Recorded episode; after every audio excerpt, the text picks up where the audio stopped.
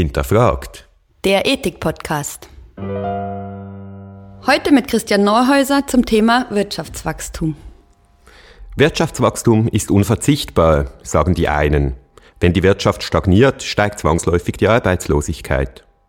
Ungebremstes Wachstum kann auf lange Sicht nicht gut gehen, monieren die anderen. Noch mehr materielle Güter machen die Menschen auch nicht glücklicher und ein einseitig am Wachstum ausgerichtetes Wirtschaftssystem führt über kurz oder lang zum ökologischen Zusammenbruch, so die Kritik. Sind wir dazu verdammt, auf ewig zu wachsen?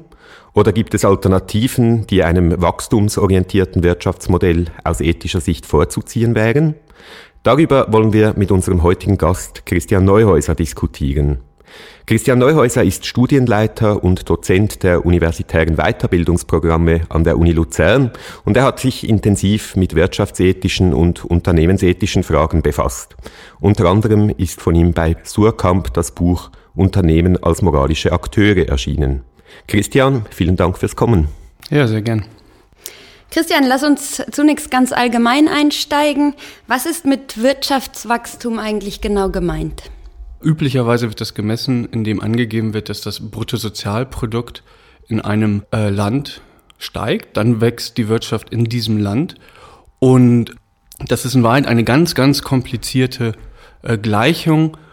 Auf den Punkt gebracht kann man aber sagen, dass das Bruttosozialprodukt steigt, wenn die Gütermenge einschließlich der angebotenen Dienstleistung in diesem Land steigt. Darüber lässt sich das messen. Nun haben wir bereits im Intro gehört, dass es durchaus kritische Stimmen gibt bezüglich äh, wirtschaftlichem Wachstum. Was sind die Probleme, die mit dem Zuwachs an Gütermenge inklusive Dienstleistungen, wie du es jetzt auf den Punkt gebracht hast, verbunden sind?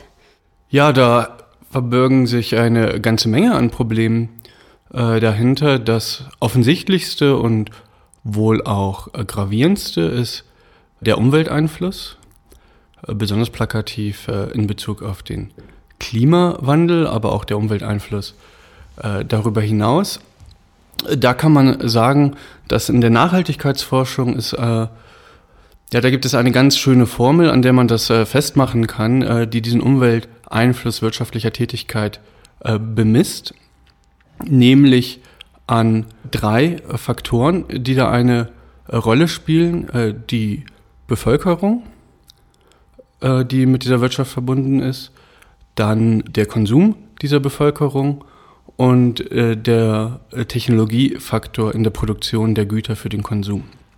Und diese drei Faktoren machen zusammen den äh, Umwelteinfluss wirtschaftlicher Tätigkeit aus. Und da sieht man schon, äh, je mehr eine größere Bevölkerung konsumiert und je mehr Technik in äh, diese äh, Güter, die konsumiert werden, hineinfließt, desto stärker ist äh, üblicherweise auch der Umwelteinfluss. Und ähm, da sieht man auch sehr gut, dass wir ja in den westlichen Ländern ein, ja, ein Wirtschaftsniveau erreicht haben, das global kaum aufrechtzuerhalten ist, wenn eben die Menschen in anderen Ländern, die viel, viel weniger konsumieren als eben die Menschen in den ja, spätindustriellen Gesellschaften, ähm, wenn die genauso viel konsumieren würden, dann würde der Umwelteinfluss äh, unserer wirtschaftlichen Tätigkeit äh, noch viel stärker ausfallen, äh, der Klimawandel noch viel schneller voranschreiten und auch andere Umweltzerstörungen äh, wären viel gravierender.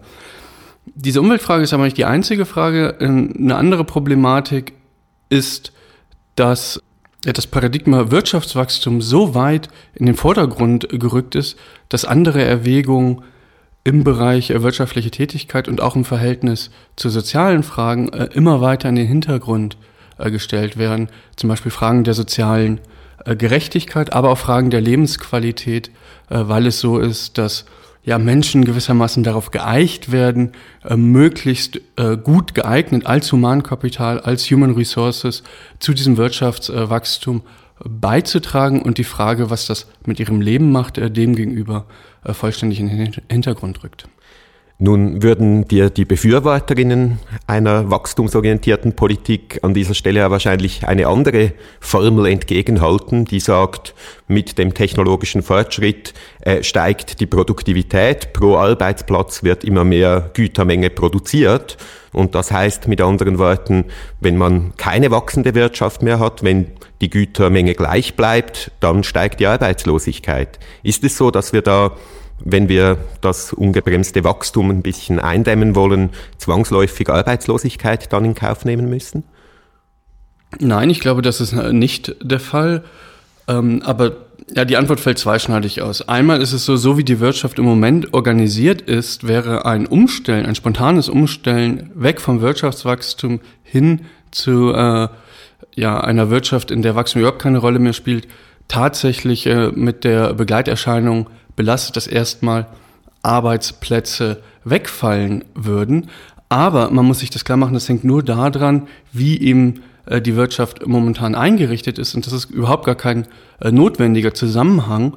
Und es gibt äh, zwei Faktoren, an denen man sehr deutlich sehen kann, warum dieser Zusammenhang nicht notwendig ist. Das erste ist, dass es überhaupt gar nicht notwendig ist, dass alle Menschen, die eine Vollzeitbeschäftigung haben, 40 Stunden plus arbeiten. In vielen Bereichen ist es ja so, dass die Menschen gar nicht nur 40 Stunden äh, arbeiten, obwohl sie 40 Stunden bezahlt werden, sondern bis zu 60 oder 70 Stunden arbeiten. Das könnte man also äh, insgesamt viel besser verteilen und äh, man hätte äh, viel mehr Zeit für andere produktive Tätigkeiten. Das Zweite ist, dass man äh, dann wieder in Tätigkeiten investieren könnte, die sehr arbeitsintensiv sind, weniger technologieintensiv äh, und bei der sozusagen bei einer reinen Wachstumorientierung äh, relativ wenig an Produktivität herauskommen würde, wo aber es tatsächlich äh, so wäre, dass äh, ganz viele andere positive Effekte eine Rolle spielen könnten, dass man zum Beispiel einfach wieder mehr Zeit hat, äh, um mit den Menschen Dinge auch zu besprechen, dass man beim Arzt beispielsweise oder bei der Ärztin wieder mehr Zeit hat, äh, um äh, miteinander zu sprechen in der Pflege. Es gibt ganz viele Berufe, die äh, viel stärker eigentlich auf äh, menschliche Interaktion äh, beruhen und die könnte dann wieder viel stärker in den äh, Vordergrund rücken. Man sagt dann, man muss den Dienstleistungssektor hier einfach viel stärker machen, indem die menschliche Arbeitskraft auch nicht nur in der Produktivität von der Herstellung von Gütern gemessen wird, sondern eben gerade in diesen zwischenmenschlichen Leistungen. Jetzt hast du im ersten Teil deiner Antwort die Arbeitszeit angesprochen. Da gab es ja vor einigen Jahrzehnten in der Schweiz auch Volksinitiativen, die haben verlangt, gesetzlich die maximale Arbeitszeit regulieren. Dann kann man mit weniger Wirtschaftsleistung mehr Leute beschäftigen. Wäre das eine Lösung? Ähm, ja, ich glaube, das ist äh, durchaus eine Lösung. Es gibt ja auch Länder, die versuchen dort äh, voranzugehen. Äh, Frankreich äh, beispielsweise. Da ist es natürlich so, dass wir gleichzeitig auch mit dem Problem belastet sind, dass einzelne Staaten in, in einem äh, Standortwettbewerb sich befinden und äh, wenn gewissermaßen die Produktivität an diesem Standort äh, besonders äh, vorangetrieben wird, dann ist das ein positiver Standortfaktor und das zieht Kapital an und ist insgesamt gut für die Wirtschaft in diesem Land. Wahrscheinlich muss man daraus den Schluss ziehen, dass äh, wenn ein Land wie die Schweiz sich entscheidet, die Arbeitszeit insgesamt etwas zu verkürzen, tatsächlich gewisse Einbußen an Produktivität damit einhergehen und äh, da stellt sich einfach die Frage, ob die Menschen äh, dazu bereit sind. Äh, der Fehler, den viele an dieser Stelle machen, ist wohl zu denken, dass Produktivität gleich äh, Wohlstand ist. Und das ist natürlich überhaupt nicht der Fall. Es kann sehr wohl so sein, dass bei einer etwas geringeren Produktivität der Wohlstand der Menschen äh, insgesamt steigt, insbesondere wenn man Wohlstand nicht rein ökonomisch begreift, sondern eben viel stärker mit einer umfassenderen Konzeption von Lebensqualität in Verbindung bringt. Jetzt hast du verschiedene schon Lösungsansätze auch angesprochen, mit denen man einige Probleme äh, angehen könnte. Vor allem äh, die Frage, wenn weniger Wirtschaftswachstum ist, was macht man mit den Arbeitsplätzen? Sollten wir auf Wirtschaftswachstum vor dem Hintergrund aus ethischer Perspektive tatsächlich verzichten oder den Wirtschaftswachstum eindämmen? Oder was wäre die richtige Umgangsform mit den Problemen, die mit Wirtschaftswachstum einhergehen? Ja, in der öffentlichen äh, Debatte gibt es äh, so ein bisschen äh, diesen Streit zwischen Postwachstum ja oder nein und das äh, klingt natürlich sehr plakativ. Müssen wir auf Wirtschaftswachstum ganz verzichten? Dann wären wir eine Postwachstumsgesellschaft oder müssen wir das nicht? Ich glaube, man sollte das genau umgekehrt sehen. Die Frage ist nicht, müssen wir auf äh, Wirtschaftswachstum ganz verzichten, ja oder nein, sondern die Frage ist eher, was sind die schädlichen Formen des äh, Wirtschaftswachstums, was ist das Problematische daran, den Wirtschaftswachstum gewissermaßen zu fetischisieren und sich vollständig davon abhängig zu machen. Wenn man das geklärt hat, dann ist die Frage eher, wie viel Wirtschaftswachstum ist menschendienlich, für uns Menschen förderlich und wie viel Wirtschaftswachstum ist schädlich. Und dann kann dabei durchaus herauskommen, dass bestimmte Formen zu bestimmten Zeiten von Wirtschaftswachstum durchaus äh, förderlich sind und hilfreich. Äh, zumal in bestimmten ökonomischen äh, Sektoren, zum Beispiel im Green äh, Technology Bereich, also grüne Technologie, Technologie, die versucht äh, mit möglichst wenig äh, Umwelteinfluss zu produzieren, ist es durchaus so, dass man sich da ein Wachstum wünscht im Verhältnis eben zu äh, einer Schrumpfung in anderen äh, Bereichen. Und wenn das sehr gut funktioniert, dann kann es sogar sein, dass äh, für die gesamte Volkswirtschaft ein gewisser Wachstum äh, hilfreich und nötig ist. Auf globaler Ebene, denke ich, werden wir ohnehin sagen müssen, dass äh, global gesehen äh, durchaus noch einiges an Wirtschaftswachstum nötig ist, damit äh, die armen und ärmsten Menschen auf dieser Welt einen äh, Lebensstandard erreichen, der wirklich ja eine menschenwürdige Form von Lebensqualität ermöglicht. Hier ist eher die Frage, ob das nur unter der äh, Voraussetzung möglich ist, dass der Lebensstandard in sehr entwickelten, spätindustrialisierten Gesellschaften vielleicht dann sogar ein Stück weit äh, sinken muss. Jetzt hast du gesagt, dass wir also nicht völlig auf Wirtschaftswachstum verzichten müssen, aber möglicherweise gewisse Maßstäbe finden müssen, in welchen Bereichen Wachstum zulässig ist und in welchen Bereichen er äh, anhand bestimmter Kriterien möglicherweise verringert werden muss. Wer, wer sind die Akteure, die dafür zuständig sind, sich darum zu kümmern, dass genau das geschieht? Ja, es gibt in der wissenschaftlichen Debatte äh, eine Auseinandersetzung damit, was denn die Maßstäbe dafür sein können, wann Wirtschaftswachstum förderlich und dienlich ist und wann eher schädlich. Und äh, da spielt der Begriff der äh, Lebensqualität eine wichtige Rolle, wie äh, Amartya Sen und äh, Martha Nussbaum zum Beispiel ihn äh, geprägt haben. Und da denke ich aber, dass es so ist, dass äh, diese Diskussion eher nur den formalen Rahmen, innerhalb man diese Fragen versuchen kann zu beantworten, vorgeben kann und es am Ende die Menschen also die Bevölkerung von Ländern äh, selbst sein muss, die das entscheiden muss, in Prozessen der öffentlichen Deliberation, also in demokratischen Prozessen sich fragen muss, was verstehen wir unter Lebensqualität und wie wollen wir unsere Wirtschaftsleistung äh, daran bemessen. Das ist eine letztlich, denke ich, äh, demokratische Aufgabe. Das klingt sehr überzeugend, ist ja auch mit die Position von Amartya Sen, der in dieser Debatte wichtig war, der von Weltbankgremien immer gedrängt wurde, jetzt gib uns mal diesen umfassenden Index und dann wissen wir es und er hat sich immer geweigert. Aber du hast das vorher schon ein bisschen angesprochen, das Problem. Haben die Demokratien denn überhaupt die Macht, sowas zu machen? Klingt ja überzeugend. Naja, man soll demokratisch in den einzelnen Staaten festlegen, wie viel Wachstum wollen wir, wofür. Aber ist das realistisch angesichts des Standardwettbewerbs? Ja, äh, zum ersten Punkt, Amartya Sen finde ich genau in dieser Hinsicht stärker als äh, Martha Nussbaum, die stärker substanzielle Angaben dazu machen möchte, was Lebensqualität ausmacht. Und ich finde, äh, Sen hat da recht, dass man das demokratischen Prozessen überlassen sollte, aus verschiedenen Gründen und unter anderem auch, weil dann das für die Menschen am Ende überzeugender ist, wenn sie in den Prozess selbst involviert sind, in dem solche Maßstäbe, solche stark normativen Maßstäbe festgelegt werden. Jetzt ist die Frage, haben Demokratien die Chance oder die Möglichkeit, so etwas zu machen, da denke ich, äh, das ist eine ganz äh, schwierig zu beantwortende äh, Frage, wie, wie alle Überlegungen im sozialwissenschaftlichen Bereich zu, zur richtigen Einschätzung strategischer Möglichkeiten ganz schwierig zu beantworten sind. Ich denke schon, dass erstens man das Thema überhaupt einmal stärker auf die Agenda setzen könnte. Die Mainstream-Politik scheut davor noch so ein bisschen zurück, weil sie Angst davor hat, mit solchen Diskussionen äh, in eine Ecke gedrängt zu werden, wo sie wahrgenommen wird als jemand, der den Menschen ihren Wohlstand, ihren bitter erkauften Wohlstand äh, gewissermaßen wegnehmen zu wollen.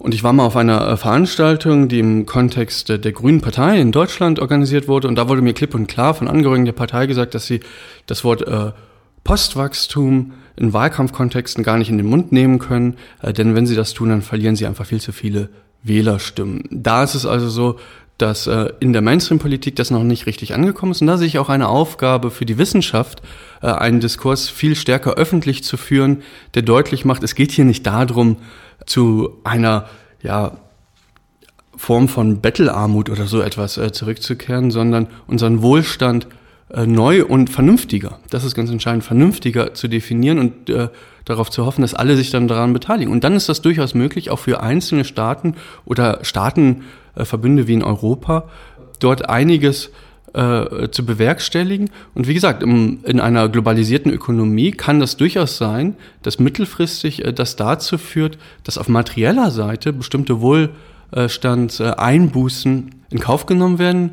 müssen, dass aber diese materiellen Einbußen sofort äh, ausgeglichen werden durch Gewinne in anderen Bereichen, in äh, sozial-ökologischen Bereichen und es mittelfristig äh, später dann sogar sein kann, dass diese materiellen Einbußen überhaupt gar kein äh, Problem mehr sind, weil sich auch ja die Kultur, die Mentalität der Menschen geändert hat und es beispielsweise nicht mehr darauf ankommt, äh, 50 Paar Schuhe plus äh, zu Hause zu haben, sondern eben nur drei, vier Paar, die dann aber von besonders hoher Qualität sind, vielleicht sogar maßangefertigt sind äh, und so weiter und so weiter.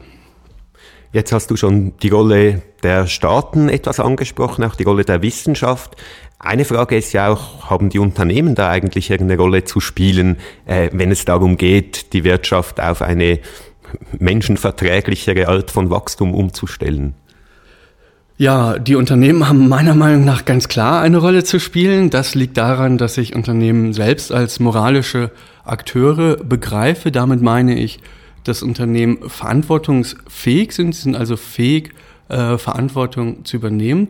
Das liegt daran, dass sie äh, in der Lage sind, die Sprache der Moral zu verstehen und auch zu verstehen, was es heißt, moralische Forderungen zu stellen und auch in der Lage sind, ihr Handeln als Unternehmen an diese Forderungen äh, anzupassen. Das heißt, als moralische Akteure sind sie genauso wie andere moralische Akteure erst einmal in der Verantwortung. Hinzu kommt, dass Unternehmen, insbesondere große Unternehmen, in ökonomischen Kontexten, aber zunehmend auch in politischen Kontexten natürlich sehr mächtige Akteure sind.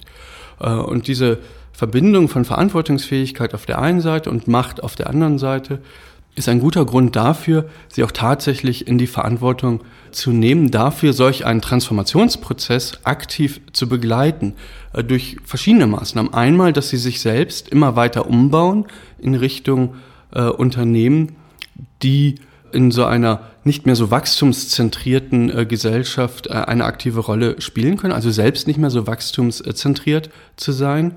Zweitens, dass sie ähm, der Politik bei solch einem Umbau nicht immer äh, Steine in den Weg rollen. Also ein großes Problem bei Unternehmen ist gar nicht, dass sie jetzt selbst diejenigen sind, die Menschenrechte verletzen, das passiert auch, ähm, sondern dass sie eher ja, einen subtilen Druck direkt oder indirekt auf äh, die äh, Politik ausüben an Prozessen, die für sie unter einem rein äh, Wachstums- und Gewinnmaximierungsparadigma positiv sind, gar nicht zu ändern. Und da kann man, glaube ich, ganz viel von Unternehmen erwarten. Und dann können Unternehmen, und einige machen das ja auch, durchaus auch äh, Pionierleistung erbringen und so beispielsweise für Menschen, für Bürger als Konsumenten auch Angebote äh, machen, die ihnen zeigen, hey, das geht eben auch anders, das muss nicht sozusagen ständig in diese Materialschlacht äh, ausarten, wie wir sie momentan haben. Aber ist diese Antwort jetzt nicht ein bisschen so, als würde man vom Metzgerverband äh, Engagement im Bereich des Vegetarismus erwarten? Dann liegt es nicht eigentlich in der Natur der Unternehmen, nach größerem Marktanteil zu streben, was eben genau Wachstum ist? Also ist es vielleicht angesichts der Realität eine gewisse naive Sicht, dass Unternehmen dafür zuständig sein sollten? Ja, äh, Unternehmen sind äh, sozial konstruierte äh, Akteure, deswegen haben sie keine Natur. Das wäre gewissermaßen die blöde Antwort. Ähm, aber ja, natürlich ist es so, dass man Unternehmen schnell denkt als solche, die auf Gewinnmaximierung äh, festgelegt ist, so äh, wie äh, Metzger darauf festgelegt sind, irgendwie mit Fleisch etwas zu tun zu haben.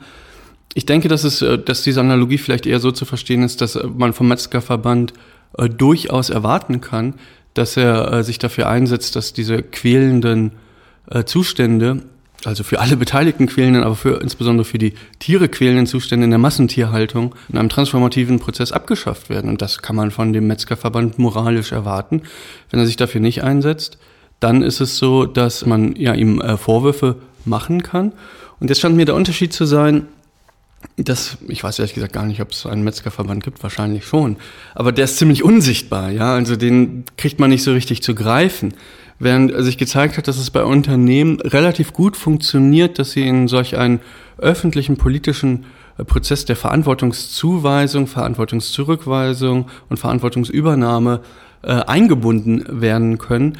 Äh, es macht gerade für Unternehmen, die mit Konsumenten zu tun hat, ziemlich viel aus, welche Haltung die Konsumentinnen ihnen gegenüber an den Tag legen. Und da kann man doch einiges an Druck äh, auf sie ausüben. Deswegen neige ich dazu zu sagen, dass Unternehmen zwar verantwortungsfähig sind, aber noch ein bisschen lernen müssen, so wie kleine Kinder, ihre, die Verantwortung auch tatsächlich äh, zu übernehmen. Also es ist so, dass wir äh, auch bei kleinen Kindern ja sie erst einmal verantwortlich machen und sie dann dabei die Praxis des Verantwortlichseins immer besser lernen, weil sie sie einüben können. Und äh, genauso denke ich, ist es bei äh, Unternehmen auch. Also es wäre tatsächlich naiv zu denken, dass man in einem quasi philosophischen Diskurs ihnen einfach nur äh, sagen müsste, was moralisch richtig ist, und dann handeln sie auch danach. Das ist also ein, ein öffentlicher, ein politischer Prozess, der durchaus auch manchmal die äh, Elemente eines politischen Kampfes äh, annehmen kann.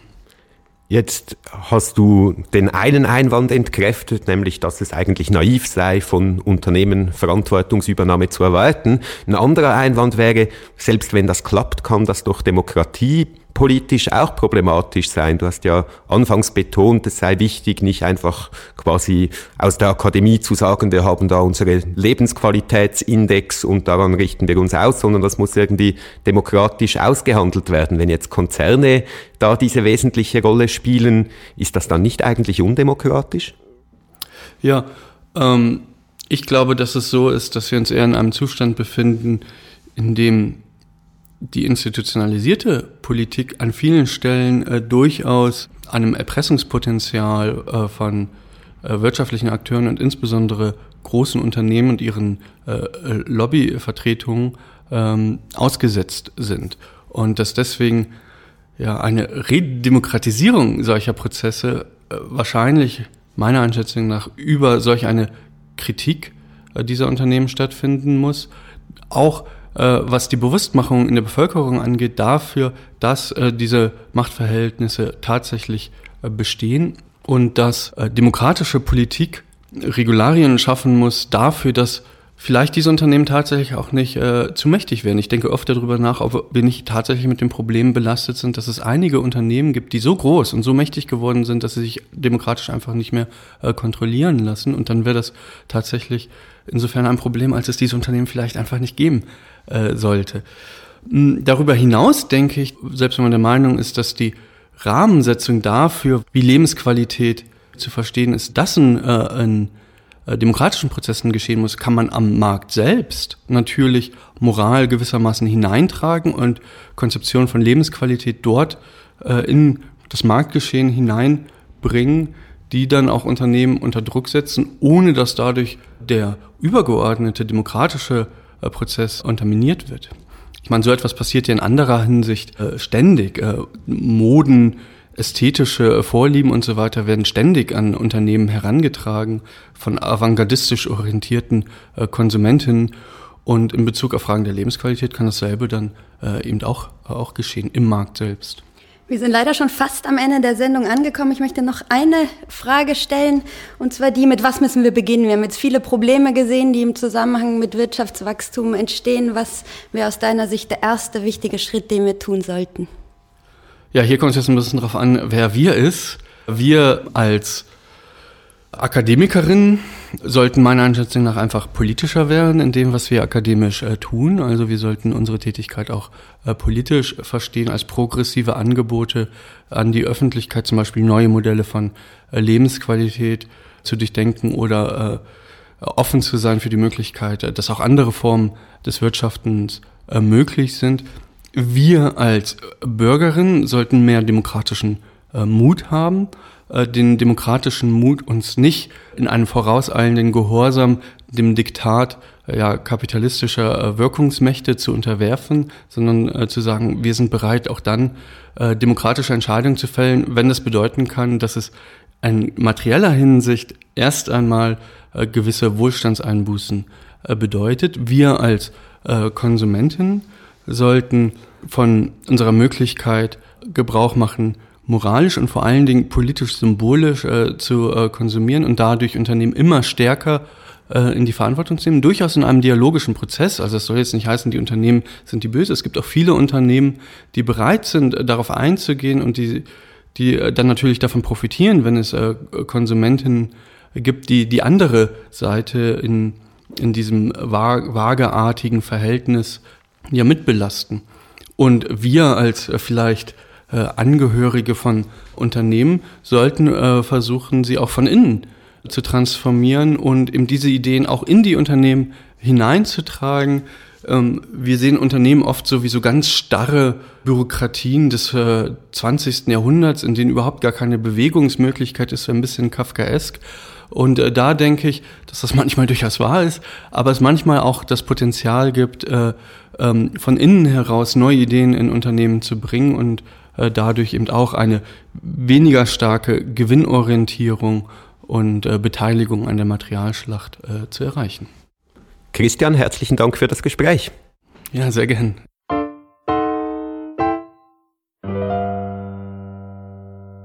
Sie hörten eine Folge von Hinterfragt, dem Ethik-Podcast mit Anna Goppel und Andreas Gasse. Sämtliche Folgen des Podcasts finden Sie auf unserer Homepage unter www.ethik.uzh.ch slash hinterfragt.